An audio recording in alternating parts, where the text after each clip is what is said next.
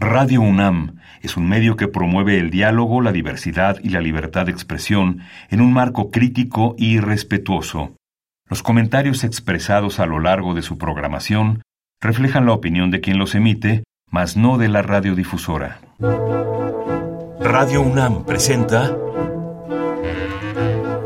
Al compás de la letra. Al compás de la letra. Un programa conducido por María Ángeles Comezaña.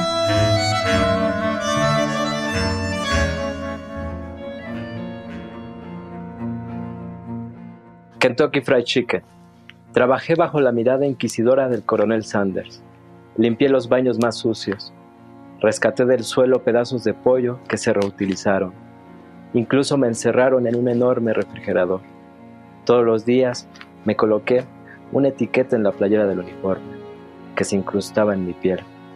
Estoy aprendiendo, decía, cómo logro quitarme el uniforme.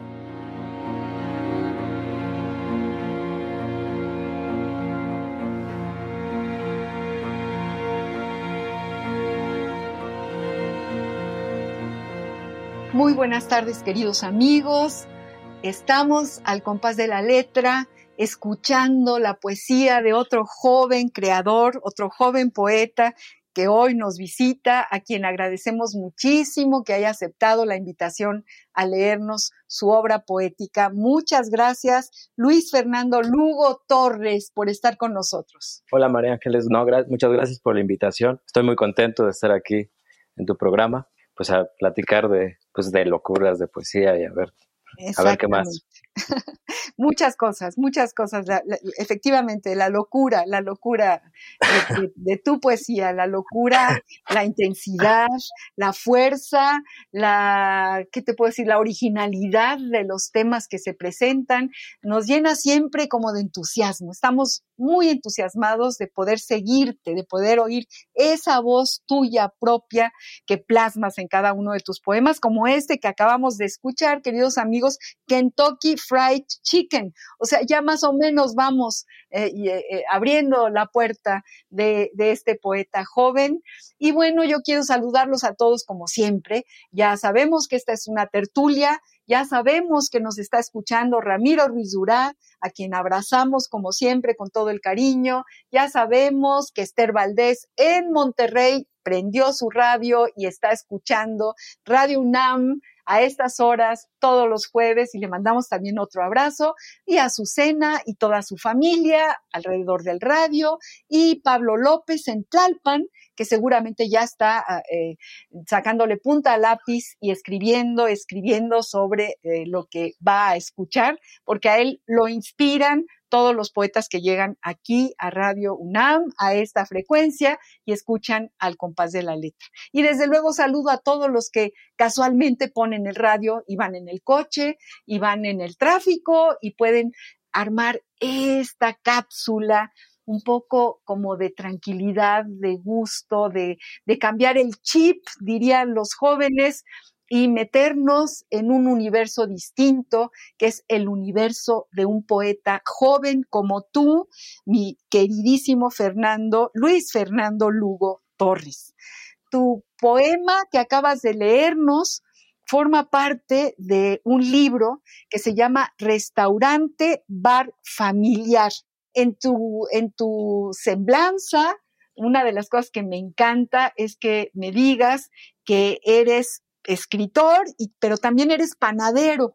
Entonces, quiero que nos hables un poquito, eh, independientemente de que voy a leer tu, tu pequeñísima semblanza, porque mandas una semblanza muy chiquita y una serie de poemas enormes, entrañables, pero bueno, ¿eres panadero? ¿Eres escritor y panadero, Luis? Sí, no, sí, eh, la panadería siempre ha estado ahí al lado de mí. O sea, no la panadería en general, sino más bien la cocina el trabajo, yo, yo empecé trabajando de mesero y, conocí varias cocinas en, bares, cafés, restaurantes y, ahí me empezó a gustar como eh, pues este mundo que hay detrás de la cocina y me, conocí las masas, conocí las fermentaciones y ya me quedé ahí. Este, y, este, y ahorita soy un, un panadero este, eh, en casa o sea, hago pan en casa, este, hago mis experimentos en casa. Eh, por mucho tiempo trabajé en varias panaderías, tomé varios cursos, alimento todos los días mi masa madre. Lo que escribo trato también como de escribir sobre las cosas que me gustan. Entonces hay, estoy explorando mi escritura hacia, hacia la cocina, hacia hablar más sobre la cocina mexicana. La panadería mexicana es algo que ahorita me trae vuelto loco. Y creo que no están peleados este, el poder escribir, el poder también este, tener un oficio tan noble como, como, como, es el pan que me, me llena de alegría, o sea, el poder este, decir que soy panadero porque es como un oficio que, que tiene una finalidad muy bonita que es alimentar, ¿no? Y, está, y está padre, ¿no? A tus círculos cercanos a, lo mejor o, o mucha no, Bueno, me parece maravilloso. Eh, además coincido, coincido, coincido, creo que la cocina pues es un, placer enorme, enorme, lo que uno produce en una cocina, lo que uno piensa eh, mientras pica la cebolla y el ajo y mientras eh, justo hace una, una, masa para una empanada, por ejemplo. Podríamos hablar de nuestras cocinas, mi querido Luis Lugo, ahí sí, para que veas también coincido contigo. Y me parece un poema totalmente, absolutamente me parece un poema que un joven escritor, poeta, nos llene de recetas y escriba un, libro que se llama Restaurant Bar Familiar, en donde a partir del pretexto del restaurante o restaurante, se describa por dentro, se desnude y hable de, de, lo que lo rodea. Un poco lo que en algún programa reciente Diana del Ángel también nos daba, la posibilidad de que un recurso, un recurso que tenga a su lado, lo convierta en metáfora, lo convierta en poesía. Entonces, bueno, yo leo rápidamente esta pequeña semblanza tuya, Fernando, Luis Fernando Lugo Torres, escritor y panadero, autor del libro Restaurant Bar Familiar del Fondo de Cultura Económica, Tierra Adentro, ha sido becario del programa Jóvenes Creadores del Fondo Nacional para la Cultura y las Artes, becario de la Fundación para las Letras Mexicanas, obtuvo el premio de poesía Punto de Partida 42 y el premio Bellas Artes Juan Rulfo con un título verdaderamente espléndido que tiene que ver con el pan, que se llama Levadura Silvestre y es el título de tu novela, ¿verdad, Luis? Sí, de, hace poco resultó este, este, este premio, es un premio de primera novela, este libro que es una novela donde se habla de, de pan, de marcianos, de comunistas, de... es un revoltijo muy, muy, muy, muy, bueno, es una secta y el lector es también el libro, es un libro que está pensado también mucho para el lector o sea, meter mucho al lector en, este juego, en esta dinámica de desprogramar su cabeza un rato y, pues, llevarlo por, pues, por las palabras y hacerle un, juego ahí hipnótico muy interesante y este y pues estoy muy contento porque justamente eh, es algo que, estoy trazando estos puentes de de buscar que la literatura también tenga estos puentes de hablar sobre la cocina, hablar sobre, sobre cosas, pues cosas humanas, cosas que, que, uno del cotidiano, ¿no? Y también creo que los géneros es algo importante, ¿no? O sea, el, el poder mezclar esto, ¿no? O sea, hablar a veces de literatura y, y de panadería es como, agua y aceite, pero a veces no, ¿no? Y... No, no, ¿cómo? Al contrario, al, revés, todo lo que, todo lo que sucede dentro de una cocina, el tragaluz en la cocina, las horas de sentado en una silla frente al fogón, ¿no? En la lareira gallega, en, en el, en, ¿qué te digo? En el horno de, humo, ¿no? De los, de los indígenas, de los pueblos indígenas, ¿no? En fin, imagínate todo lo que, lo que se cocina, se cocina uno mismo dentro de la propia cocina. Así que no, no, no es el agua y el aceite, son muy afines, son, son primos hermanos, mi querido Luis. Sí, no, sí, y es bueno como tomar las letras para, para gesticular eso que uno quiere decir en, tanto de la cocina, de la literatura, de la poesía, de la novela, lo que sea. Cuando te preguntaron qué te parecía y, que, y que, que, hablaras de tu novela y de la escritura y de la novela, Tú dijiste algo que me parece padrísimo, dijiste que, se necesitaba perseverancia y autenticidad. Y eso me encanta, porque efectivamente eh, para escribir relato, cuento, poesía, una novela, ahorita nos cuentas cómo se escribe una novela, uno necesita perseverancia, entrarle, ahí está el martillo, el martillo y darle duro hasta que se rompa esta piedra, que es lo que uno trae adentro, esta piedra de la imaginación, y empiecen a salir estrellas alrededor de, lo que uno está creando, ¿no? Perseverancia y, autenticidad, que, que, que fíjate, esto justo que dijiste, perseverancia y autenticidad, es lo que me da el que seas cocinero, panadero, sobre todo que seas panadero y escritor. Eso tiene mucho que ver con la autenticidad.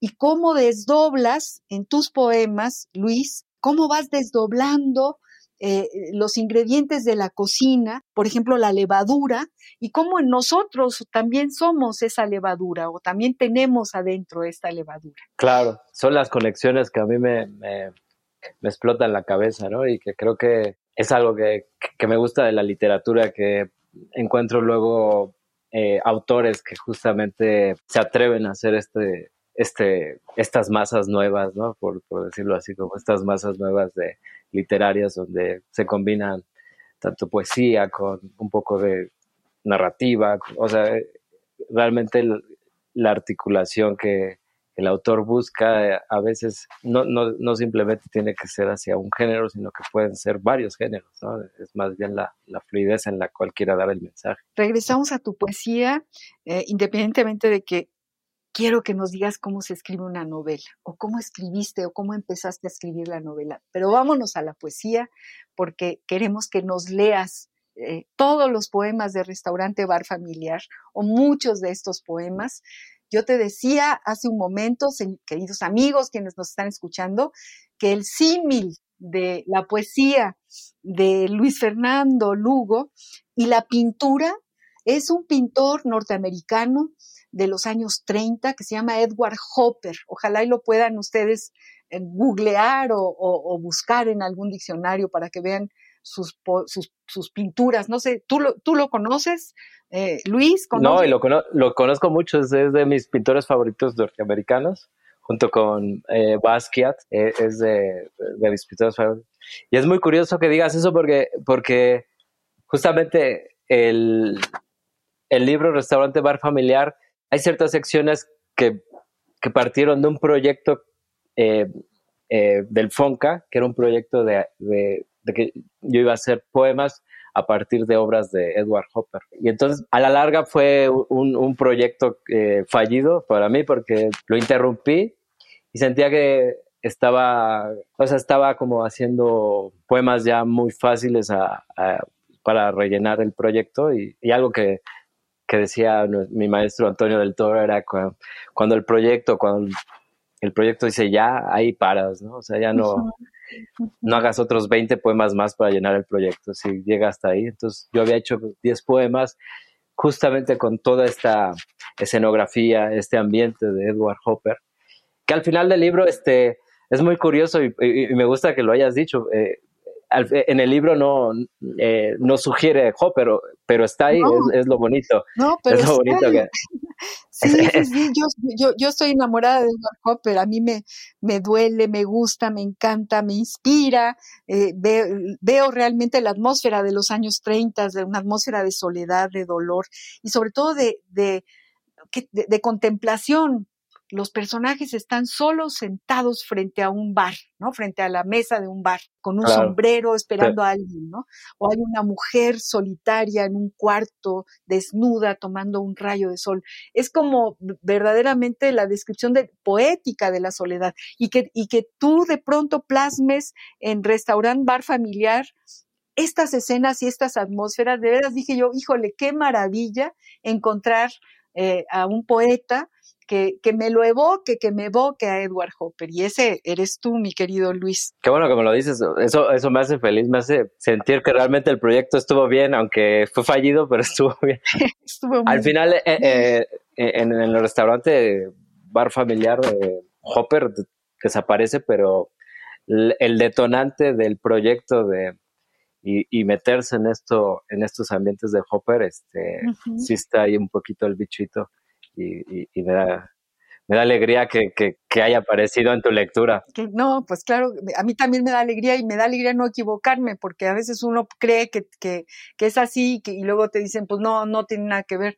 Pues en este caso, claro que tiene que ver, o por lo menos a mí me lo evoca y ahora tú me lo estás confirmando y me da un montón de gusto. Me encanta, me encanta Edward Hopper y me encanta Restaurant Bar Familiar. Léenos otro poema. Claro, este, pues este poema es el que abre el libro y a veces, a veces el, autor tiene muy claro este, de qué va su poema.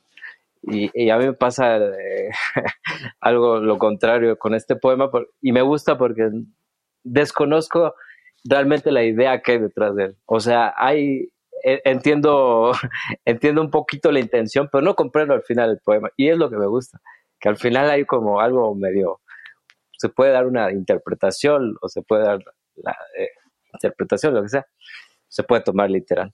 Y bueno, se titula Mosca. Encerré a la mosca en el minibar, junto a los cubos de hielo. Sentí la necesidad de conservar algo fresco, que me señalara las cosas podridas. A veces pienso en ella. Escucho su zumbido bajo cero. Fantaseo con su muerte. ¿Nunca te has sentido así cuando una idea choca dentro de tu cabeza al caminar por calles frías y solitarias? Está fantástico. me, me, bueno, nos llevas, nos llevas, este, nos, nos llevas al corazón de lo que quieres decir. Eh, Luis Fernando Lugo, nuestro poeta joven que hoy está con nosotros y que nos, nos llena de, de emoción leerlo por eso vuelvo a repetir, por su singularidad, por cómo toma los temas, por cómo es capaz de construir una atmósfera, que es lo más difícil en la poesía realmente y en la literatura en general, construir una atmósfera. Y bueno, vamos a nuestra ruta de la palabra porque ya llevamos algunos minutos en el programa y no nos hemos detenido en esto que siempre nos da como mucha estructura y nos gusta, nos gusta pedir una palabra. A ti te pedimos una palabra y obviamente la palabra que tú seleccionaste es restaurante, que, y además eh, nos mandaste una, una definición de un diccionario distinto al que siempre nosotros acudimos y me encanta que nos hayas mandado al pequeño Larousse Gastronomique en español. Me encanta, me encanta, porque nunca acudimos al pequeño Larousse y me encanta la definición de la palabra restaurante o restaurante. Ahí en el diccionario del español de México del Colmix decía eso, justamente, se puede decir restaurante o restaurante. Vamos pues a ver qué dice el pequeño Larousse Gastronomique en español sobre esta enorme palabra. La ruta de la palabra.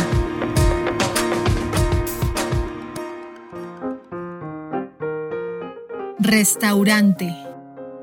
El pequeño Larousse Gastronomique en español. Establecimiento público en el que se sirven comidas en menú o a la carta a precios estipulados y a unas horas indicadas. La palabra francesa restaurant, aparecida en el siglo XVI, designó en primer lugar un alimento que restaura, que repone las fuerzas. A partir de este sentido, que sobrevivió hasta el siglo XIX, se pasó al de establecimiento especializado en la venta de productos que restauran las fuerzas.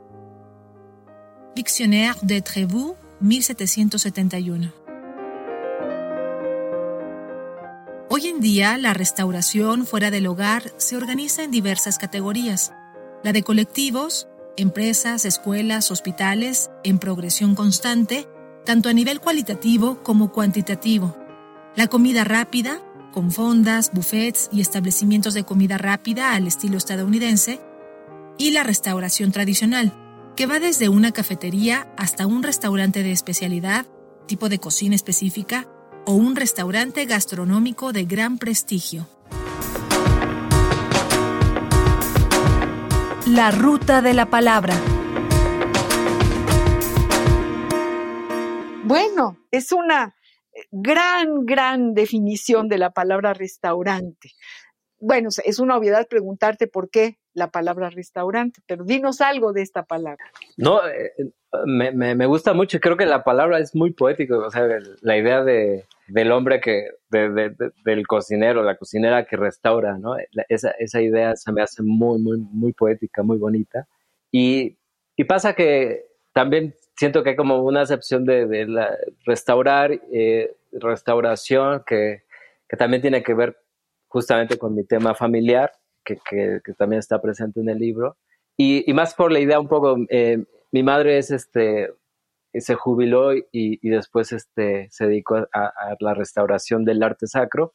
Y para mí es como, esta palabra eh, también significa mucho me gusta también que, haya estado la, palabra y la acepción del poema en, dentro del libro. me gusta que, convivan aquí, ¿no? Entonces. Claro, porque esta, esto está dentro de tu libro, ¿verdad? Esta, esta definición está dentro del libro Restaurant Bar Familiar, sí, ¿verdad? La, idea es justamente ir usando el restaurante bar familiar como cada palabra. Eh, la primera sección es restaurante, la segunda es bar y, y la tercera es una sección que se llama familiar.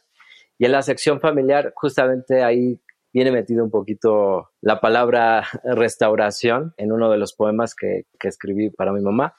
Y bueno, y sin querer está ahí este, conviviendo la palabra, ¿no? Eh, muy, un poquito alejada del significado, pero, pero está ahí, ¿no? O sea, es un poema eh, que habla un poco sobre esta restauración que se llama eh, el, el, Homo, que fue, un, muy, muy polémico en, en España de eh, de esta, esta mujer que quiso restaurar un Cristo y, le salió medio fallido y todo. Con esa anécdota me gusta como empezar el poema también para hablar un poco de, de la palabra restauración que, que, también está alrededor de mí y que es también parte de mi familia, parte de, de algo ahí que, que, que, me rodea también. No solo la palabra restaurante parte de mí, sino que también creo que las acepciones están ahí por ahí, este, restaurar y restauración, todo eso. Una palabra nos abre, nos abre puertas, una palabra, nos abre, yo no sabía, no, es decir, no me lo imagino, nunca me puse a pensar justamente la definición del restaurante, pero de ahora en adelante, cuando vaya, voy a ir, vamos a, a restaurarnos, no vamos a un restaurante, vamos a restaurarnos. Voy a invitarlos a restaurarse a todos. y me gusta mucho más ir al restaurante. O sea que me parece fantástica esta acepción. Luis. La, comida restaura, eso, es algo muy bonito. Muy bonito, muy, muy bonito. Y, y qué bonito el símil de tu mamá restaurando una pieza antigua, ¿no? Dándole vida, regresándola a la vida, eso también es muy, muy padre. Y justo nos regresa a la vida cuando, cuando estamos muertos de hambre, y comemos, pues regresamos a la vida, nos regresa la vida, la energía, ¿no? Y la delicia, desde luego, la delicia de, de los sabores. Vamos a una pausa musical, mi querido Luis, y verás que también me dio por, escuchar a, Joaquín Sabina cuando leía tus poemas, porque los relatos poéticos que este hombre, que además ha sido reconocido incluso por la Academia de la Lengua Española como un espléndido poeta, eh, y la manera que tiene de abordar los temas, pues tiene mucho que ver con este saborcito de, un hombre que va caminando solo, que, patea las botellas eh, rotas de la calle, que, en fin, eh, vamos a escuchar eh, a Joaquín Sabina cantando Calle Melancolía. Como quien viaja lomos de una yegua sombría, por la ciudad camino, no preguntéis a dónde Busco acaso un encuentro que me ilumine el día. Y no hallo más que puertas que niegan lo que esconden. Las chimeneas vierten su vómito de humo a un cielo cada vez más lejano y más alto. Por las paredes ocre se desparrama el zumo de una fruta de sangre crecida en el asfalto ya. El campo estará verde, debe ser primavera. Cruza por mi mirada un tren interminable. El barrio donde habito no es ninguna pradera, desolado paisaje de antenas y de cables vivo en el número 7, calle Melancolía. Quiero mudarme hace años al barrio de la alegría, pero siempre que lo intento ha salido ya el tranvía. En la escalera me siento a silbar mi melodía.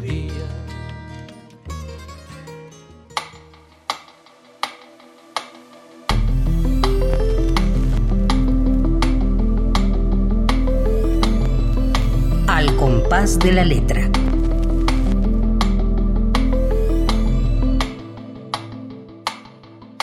Bueno, acabamos de escuchar, queridos amigos, Calle Melancolía, esta canción de, Joaquín Sabina, que también nos, pues también nos evoca atmósferas y, y nos lleva justamente a rincones, a momentos, a instantes que nos emocionan.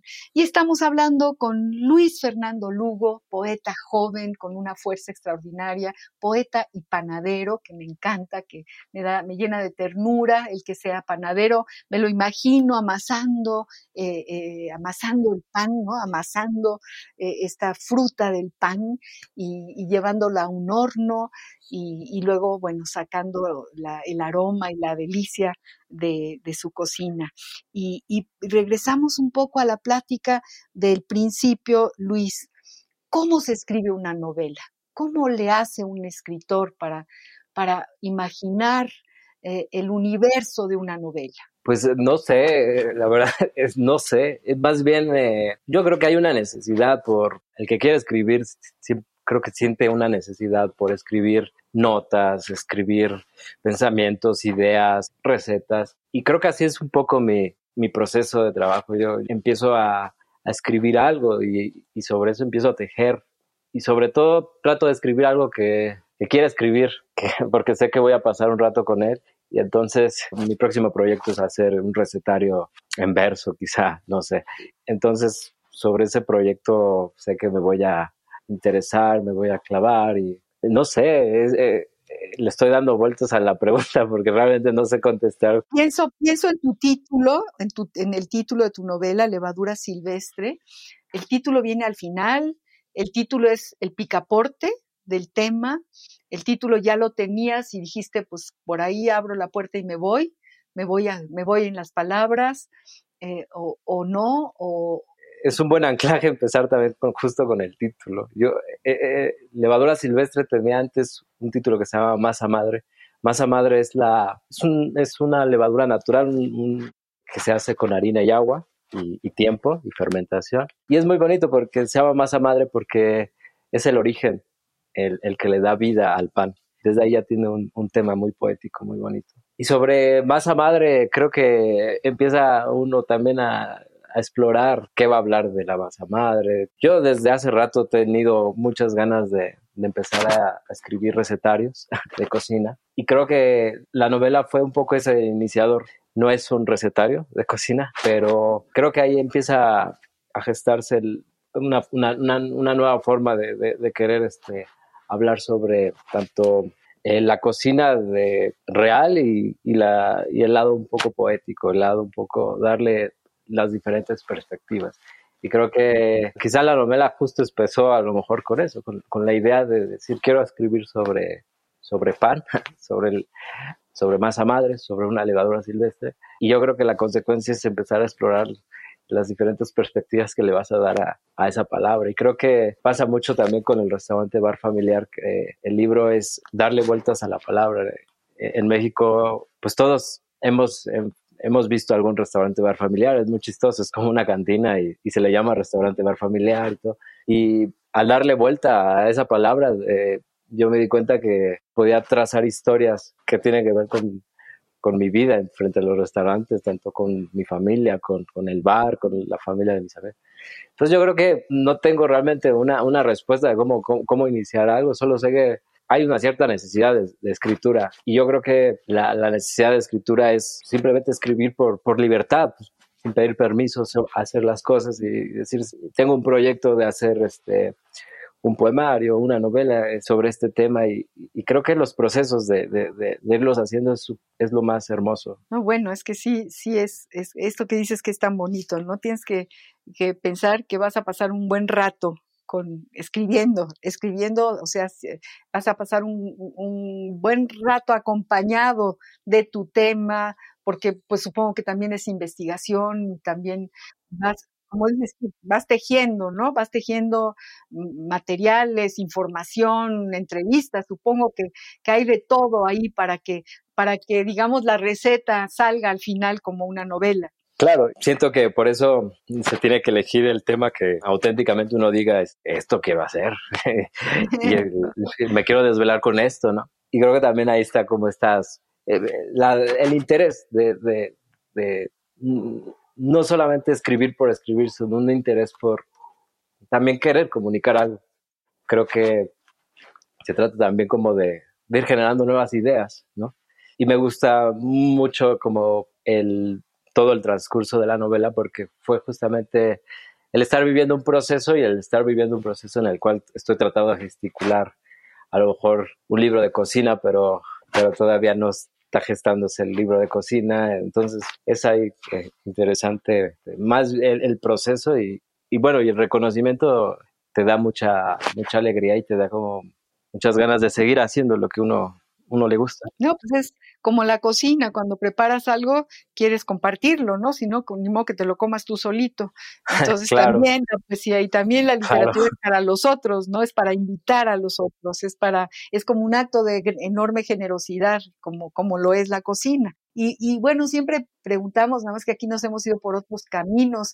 Eh, ¿Cuándo empieza el camino de los primeros versos? ¿Cuándo se te da a ti ese impulso y dónde y, y, qué, qué, poetas están en tu tintero y cómo empezaste a escribir poesía. Supongo que fue primero la poesía o fue primero el relato. Cuéntanos algo de este proceso tuyo, Luis. Yo creo que fue, fueron las lecturas. Eh, empecé a leer, me gustaban mucho ciertos autores y creo que eso, eso da pie a que los empieces a, pues a imitar un poco, ¿no? Este, o, o, hagas tus pininos, ¿no? Y pasa que mm, escribía cuento y trataba de escribir cuento, pero tenía, eh, tenía amigos que me decían que eran cuentos muy breves. Entonces, casi, casi pasaban, pasaban como poemas, ¿no? Y yo no sé por qué, por qué no podía escribir cuentos tan largos. Y entonces empecé a escribir lo que mis amigos decían, no, pues son poemas, ¿no?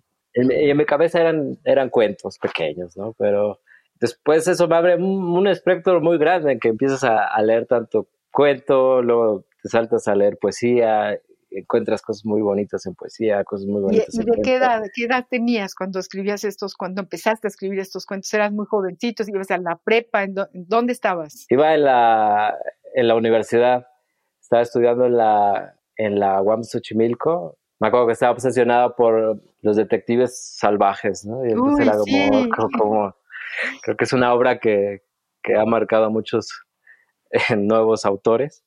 Y sí, me acuerdo que imitaba al señor Bolaño, ¿no? Obviamente mal, ¿no? Pero imitaba. Eh. Y pasa que es, es igual con el pan, que a lo mejor empiezas a hacer pan y, y tú crees que haces un pan muy bueno, pero realmente luego necesitas de alguien que te diga, tu pan está súper salado, tu pan es horrible.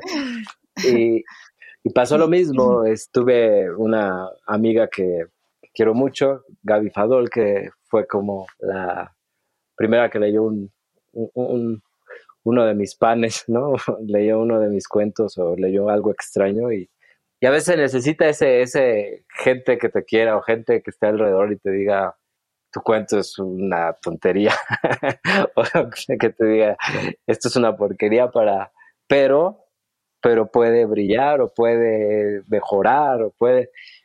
a lo mejor eso, eso para un joven es muy, muy, muy bueno porque le da como mucha, le da energía, le da ganas de a lo mejor ir a un taller de literatura, ¿no? Y, hablo más bien de este caso porque es como cuando realmente sueltas tu primer escrito a alguien y yo creo que es la parte más, este, la más difícil, ¿no? Claro, claro. Y a veces necesitas saber realmente tener a alguien de confianza que realmente te mira a los ojos y te diga, tu cuento es malísimo, ¿no? Pero... sí, pero con cariño, caray, con cariño, luego, híjole, luego son tremendos. Fue así, o sea, me, pasa mucho que en ciertas edades, de la, cuando eres joven, no sabes qué, qué vas a hacer de tu vida, ¿no? Y, y, pasa mucho eso, que, que terminas una el bachiller, la prepa y, y después dices, ¿qué, ¿qué, voy a hacer de mi vida? Entonces, un día puedes decidir ser arquitecto y otro día... Y a veces cuando encuentras algo que te guste y, y, se lo compartes a alguien y ese alguien te dice, no está tan mal, tampoco está tan bien, pero échale un poquito más de esfuerzo y puede que... Entonces, eso para mí de joven fue muy, muy, muy, muy, muy importante, la verdad, y, y, leer. Descubrí que leer era la, son los verdaderos maestros que hay, ¿no? O sea, la, lectura eh, es, es todo un universo que con un libro que leas, ese libro te puede llevar a otro autor y ese autor te va a llevar a otro autor y, se va a hacer una red que, pues que realmente vas a amar si te gusta la literatura y te gusta leer. Y antes de, aventarme a, a, meterme a talleres y eso, le empecé a leer y, y justamente trataba de leer cosas que a mí me gustaran. Y también esta idea de, llevar una literatura que, no sea la que, la que te marcan los profesores ni nada, sino que llevar una literatura que se acomoda a lo que tú quieras, a tus gustos. Eso es muy importante porque también va abriendo como cierta como personalidad también a... Claro, una voz propia, una voz tuya. Queridos amigos, estamos platicando con este espléndido escritor, este espléndido poeta, Luis Lugo, poeta, panadero, pues nos ha llevado a, la compañía de la escritura, nos ha llevado a Tito Monterroso, porque de alguna forma empezó escribiendo cosas, cuentos pequeñitos que se volvieron poemas, nos fue, nos llevó a Bolaños, a los detectives salvajes, que todos hemos querido, todos nos encontramos más bien dentro de esa novela. Ahí estoy yo, ahí está mi amigo, ahí está, ahí estamos todos y sobre todo la gente de mi generación y qué bueno que también de la tuya, Luis Lugo. Nos has llevado a, a Gaby Fadola, esta linda amiga que te dijo, pues no está tan mal, llégale, síguele, sigue cocinando, mételo al horno a ver qué sale, yo lo pruebo y eso es maravilloso. Y bueno, nos encanta platicar de poesía, nos, tenemos esta, esta ventana, este, esta cápsula que nos permite descansar un ratito a las seis de la tarde ir escuchando la maravilla de la creación literaria, la maravilla de un joven poeta como tú, Luis Lugo, que nos, que nos llenas de, atmósferas distintas y nos llevas realmente a tu propio mundo. Tenemos una cápsula pequeñita en este programa que, que creo que te va a gustar, me parece que te va a gustar, porque eh, tiene que ver con los epistolarios, que, que, queremos mucho en este programa. Tenemos una colección ya bastante grande después de tantos años de ir juntando eh, cartas de grandes escritores. Y, hablando justamente de eso, del proceso creativo y de, y de, un, escritor que le dice a otro escritor que su, que su trabajo es bueno y que lo va a publicar. Y, bueno, esta maravilla que se siente cuando, cuando tú resuenas en el alma del, del otro y cuando tu trabajo realmente está dándole algo a alguien que está enfrente de ti, ya valió la pena. Y a veces uno dice, pues hasta vale la pena vivir por, por pasar por este momento. Vamos a escuchar una carta que le escribe, fíjense nada más, Ramón López Velarde, este grandísimo poeta, a otro gran escritor, don José Juan Tablada. Vamos a escucharla, Luis, amigos que nos están, eh, que nos están oyendo, vamos a escuchar esta carta que tiene muchas cosas que valen la pena. Epistolario. Domicilio conocido. Domicilio conocido.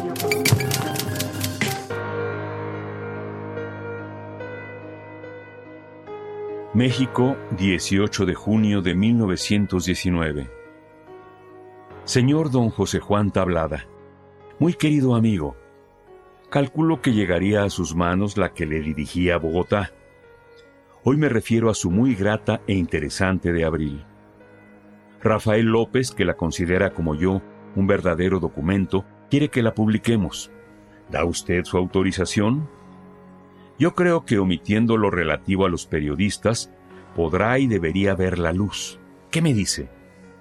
Por otra parte, La propaganda que ha hecho usted allá de nuestras cosas es conocida y apreciada aquí más de lo que usted mismo se figura. Todos hemos recibido los periódicos que usted afectuosamente nos envía. Llegando al punto de su poesía ideográfica, quiero hablarle con absoluta sinceridad, como si me confesara, declarándole desde luego que sabré cumplir, espontáneo y gustoso, su encargo, que tanto me honra, de preservar su obra de odiosas contaminaciones. Mi actitud, en suma, es de espera. Hasta hoy, lo ideográfico me interesa más que por sí mismo, por usted que lo cultiva. Desde que conocí lo de Apollinaire, se me quedó la impresión de algo convencional, y esa impresión persistió después de reproducirse aquí los poemas de usted en La Habana. Los ojos de la máscara me iluminarán seguramente ayudándome a concluir mi criterio. Hoy por hoy, dudo con duda grave de que la poesía ideográfica se haya investida de las condiciones serias del arte fundamental. La he visto como una humorada, capaz, es claro, de rendir excelentes frutos si la ejercita un hombre de la jerarquía estética de usted. De cualquier modo, le repito que sabré estar a su lado con mi convicción de que la prosapia de su musa es una garantía permanente de respetabilidad, aun en los procedimientos más desusados de la belleza. No se resfríe por mis confesiones. Al cabo, yo antepongo la personalidad de usted a los sistemas exteriores y me dispongo además a entender mejor todo lo que deba esclarecerse en mi conciencia. ¿Cuándo aparecerán los ojos de la máscara? Dígame también, si no es indiscreto rogárselo, un poco de su vida personal. ¿Está contento? Ya sabe que lo quiero y lo admiro. Ramón López Velarde.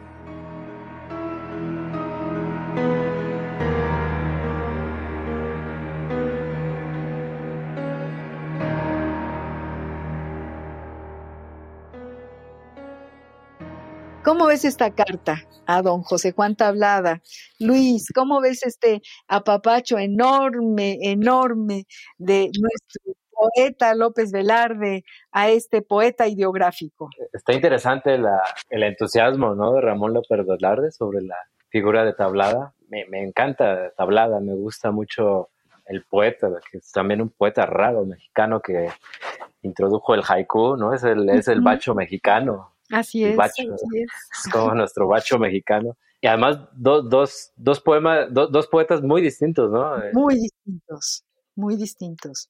Pero bueno, esta necesidad de que también los grandes poetas necesitan la opinión del otro, ¿no te parece, Luis? Claro, yo creo que es de, lo, de las cosas más hermosas. Este, ahora sí que como dicen los chavos, a recibir el feedback, ¿no? De, lo que uno está haciendo, ¿no? Y, porque el, el, autor luego es muy ensimismado, quizá, y necesita al otro, necesita al otro. Así como el, cocinero necesita al otro para saber si, si, los platillos que está haciendo están bien. Creo que pasa lo mismo, eh, ensimismarse en la obra eh, a veces no te da las libertades de, poder ver en otros ojos otras cosas, ¿no? luego es muy interesante justo en esos talleres donde son como tus primeras clases de karate, ¿no? Que vas a, llevas tus, tus, tus, poemas, tus cuentos, tu, tu, novela y, y, en este grupo los comentarios eh, empiezan a hacer este, eh, a nutrir tu, eh, algo en el que tú estás trabajando y es muy, muy, muy bonito, o sea, ver nuevas perspectivas. Esto, esta, esta carta es, habla como de, de un autor que se ve que admiraba mucho a, un poeta que, que, es muy curioso porque es un poeta que, que te hablaba, este, parece luego que está como al margen de, de, los, de los poetas, ¿no? Y, y, creo que hubo mucha contribución de, Tablada a, a, México y, sobre todo este puente que hizo entre, podría ser el, el haiku a, a Hispanoamérica, es, es, como, te habla que si hay un, un, Fundamental, Ahí está Octavio Paz, ¿no?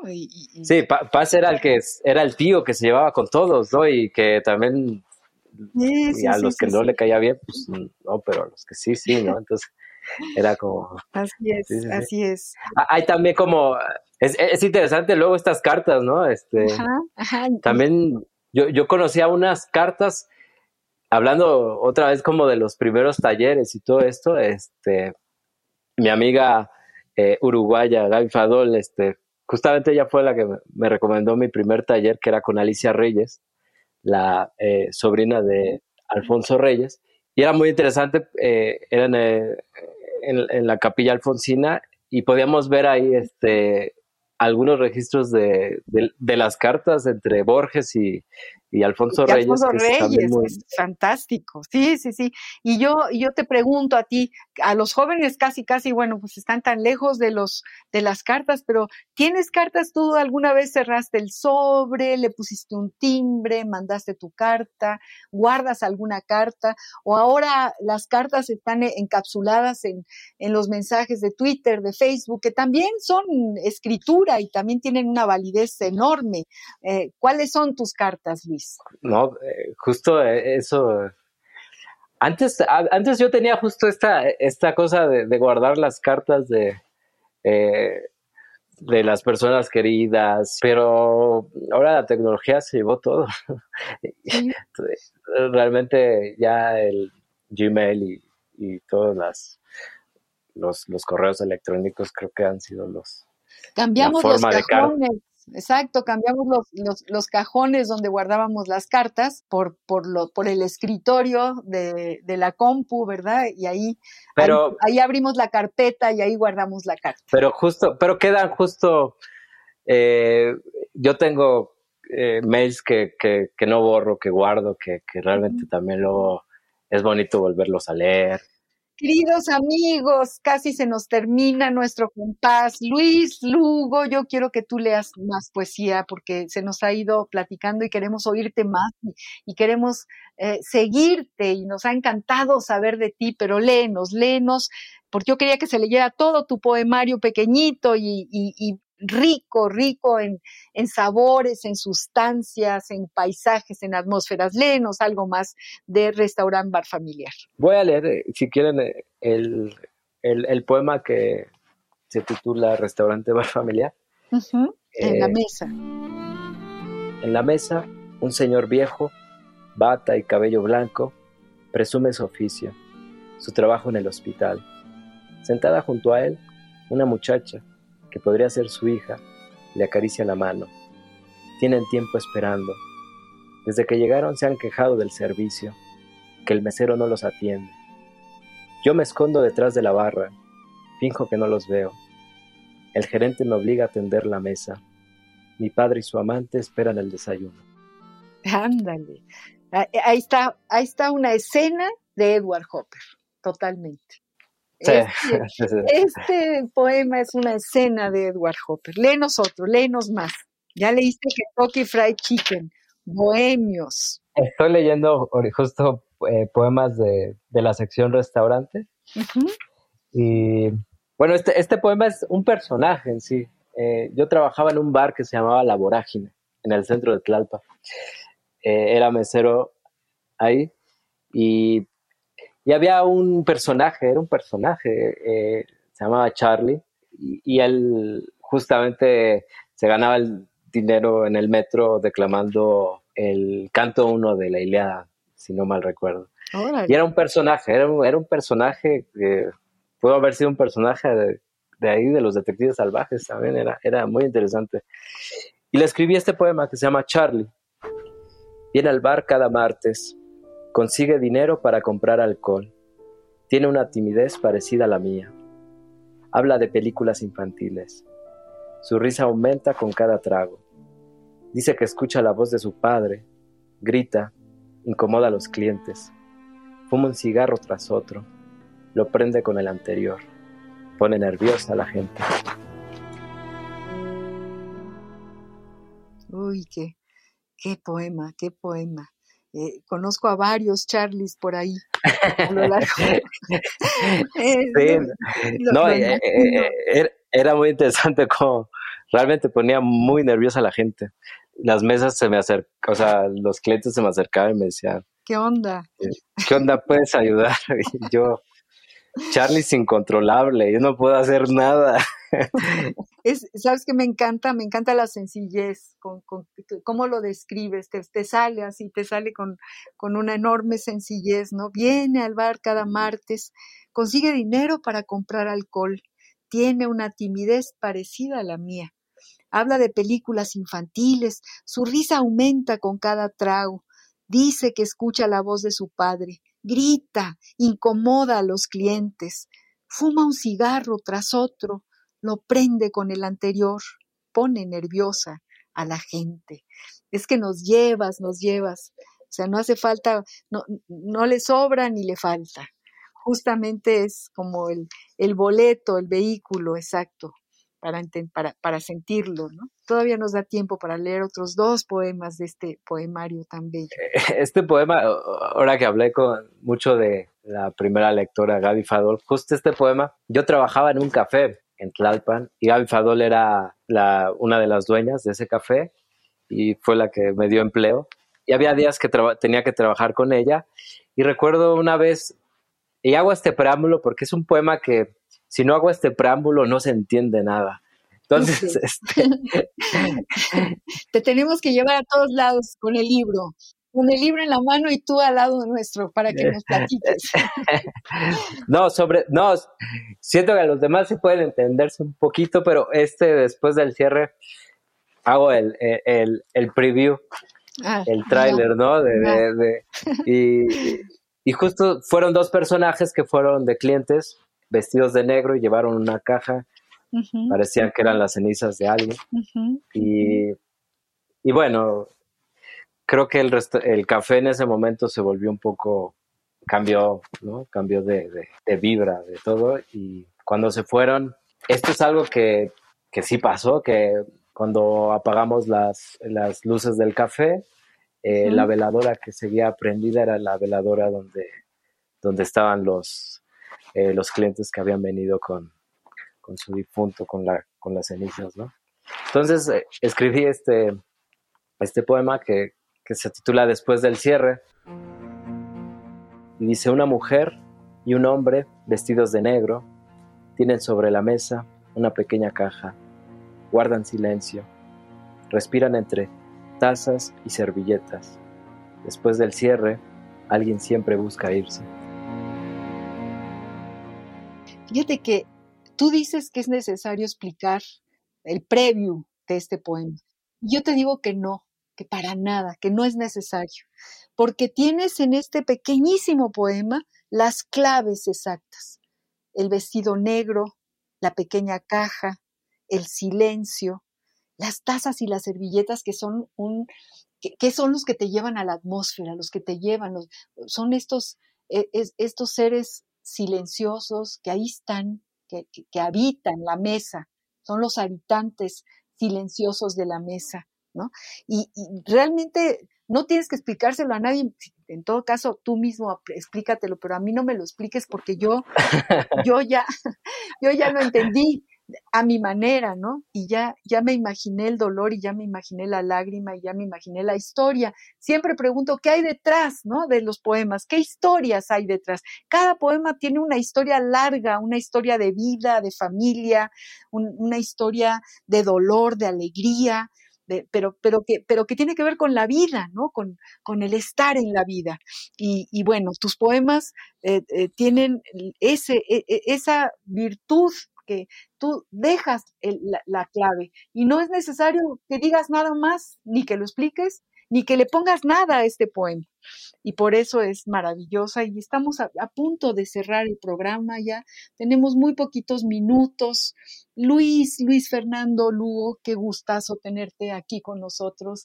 Qué, qué, qué delicia eh, esta conversación contigo, qué ganas de cocinar contigo, de, verte ahí en la cocina preparando eh, las delicias, los recetarios, las conversaciones, las novelas, los cuentos de tu, de tu autoría, mi querido Luis. Y te agradezco muchísimo que hayas estado esta tarde con nosotros. No, no, te agradezco a ti este, la, la invitación y la verdad es la, se me hizo muy corto, pero estuvo, estuvo padrísimo. Se nos fue como agua. Exacto. Como agua.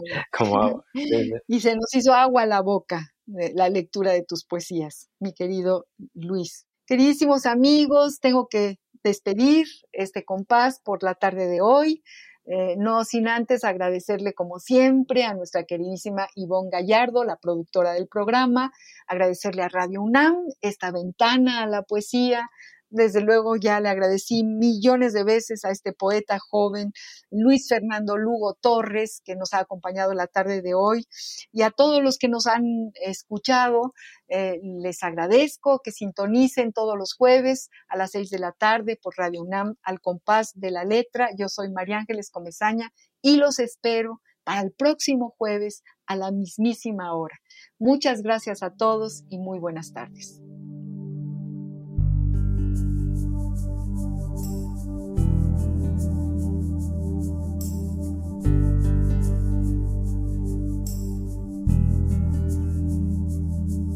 Yo tenía un botón sin hojar, un gusano de seda, medio par de zapatos de clau y un alma en almoneda. Una hispano Olivetti con caries, un tren con retraso, un carnet del atleti, una cara de culo de vaso, un colegio de pago, un compás una mesa camilla, una nuez o bocado de Adán, menos una costilla, una bici diabética, un cúmulo, un cirro, un estrato, un camello del rey Baltasar, una gata sin gato. Mi Annie mi Gioconda, mi Wendy, las damas primero mi cantinflas, mi bola de nieve, mis tres mosqueteros, mi tintín, mi yo-yo, mi azulete, mis siete de copas, el zaguán donde te desnudes sin quitarte la ropa. Mi escondite, mi clave de sol, mi reloj de pulsera, una lámpara de Alibaba dentro de una chistera. No sabía que la primavera duraba un segundo. Yo quería escribir la canción más hermosa del mundo. Yo quería escribir la canción.